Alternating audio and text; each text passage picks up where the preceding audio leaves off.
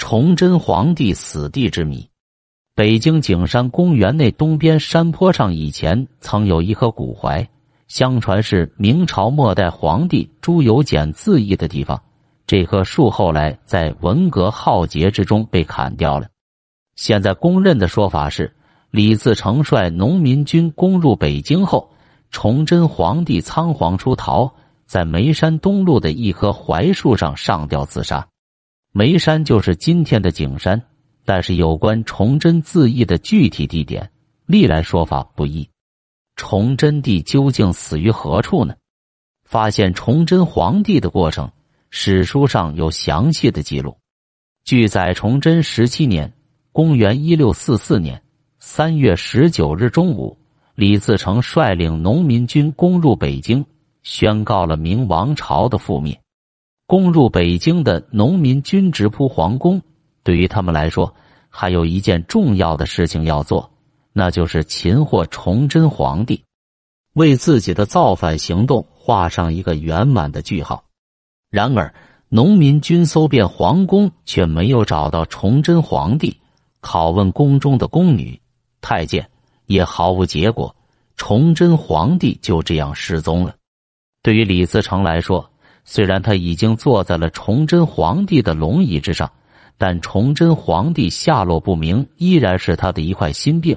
要知道，如果崇祯皇帝逃出北京城，以他对明朝残余力量的号召力，依然会对农民军造成极大的威胁。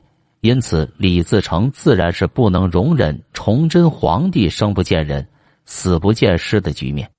于是，李自成下令悬重赏。称凡是能够交出崇祯皇帝的人，可得万金之赏，并可晋封为伯爵；而如果有人胆敢帮助藏匿，则要诛灭九族。到了二十二日，农民军在眉山上发现了几具自缢的尸体。据赵世锦《甲申纪事》说，起义军先是发现崇祯皇帝在眉山的松树，有些史书上称是槐树下遗落的弓箭。然后就看到与太监王承恩对面而自缢的人，左手上写着“天子”二字，身穿蓝绸道袍、红裤，一只脚穿鞋，一只脚没有鞋子，头发散乱开来。经过宫中太监的辨认，确认此人正是崇祯皇帝。有关崇祯自缢在眉山槐树上的记载，李清的《三元笔记》中叙述最详尽而生动。据载，崇祯帝在自杀之前，还曾召集在宫中的妃嫔、皇子、公主等人，与众人对饮，然后在快三更天的时候，拔出自己的佩剑，让众人都自尽，以免落入起义军手中。于是，皇后先投环自尽，之后其余的妃子或用剑自杀，或被崇祯亲自砍死。连他最疼爱的长女长平公主也被崇祯帝用剑砍断右臂，但倒地未死。然后，崇祯皇帝与王承恩一起带着宫内太监数十人，企图出城逃走，但没有成功。走投无路之际，只得重回宫中，最后在眉山古槐树下自杀身亡。据说这株老槐树还因此惹上了灾祸。清军入关后，为崇祯皇帝发丧，并称这株古槐树有弑君之罪，于是下令以铁索环绕树身，以示惩罚。结果古槐树就这样戴了近三百年的铁索，直到建国后才恢复自由之身。然而，古槐树的厄运并没有结束。文化大革命期间，一些造反派以古槐树与封建皇帝有牵连为由。将古槐树砍翻在地，可怜的古槐树就此成为这些革命小将的手下冤魂。然而，对于崇祯皇帝吊死于眉山古槐树的说法，历来有着不同的看法。有人提出疑问，认为眉山本来就是皇室内院，如果崇祯皇帝就吊死在眉山山坡那样明显的地方，怎么会搜寻三天才发现呢？据此，有人就提出说，崇祯吊死在眉山槐树上是不确切的。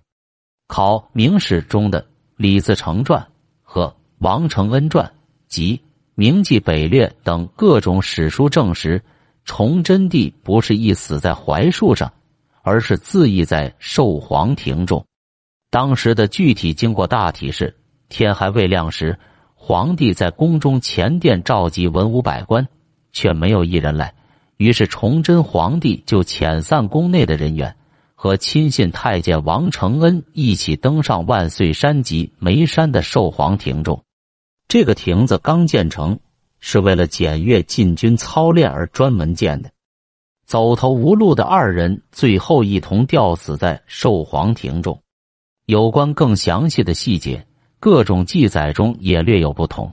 如《明记北略》中说，二人吊死在亭下的海棠树下。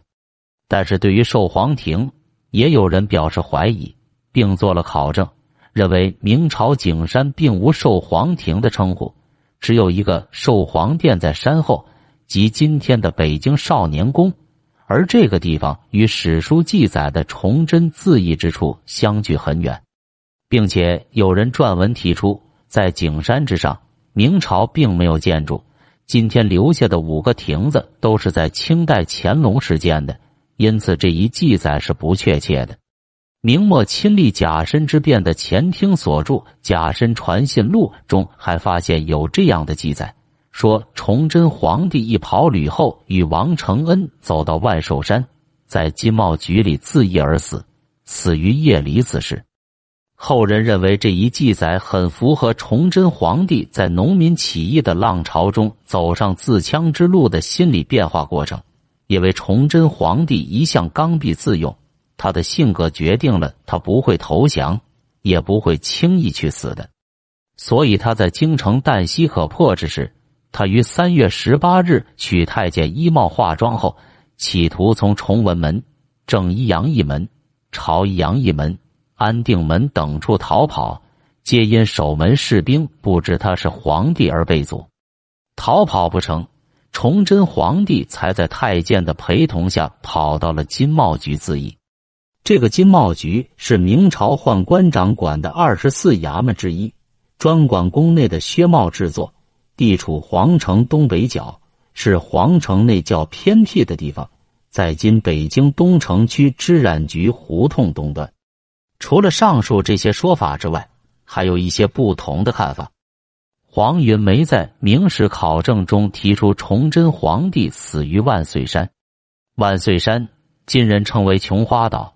是元代至元四年筑的工程，山在晋中，岁次金名，就是今天北海的白塔山。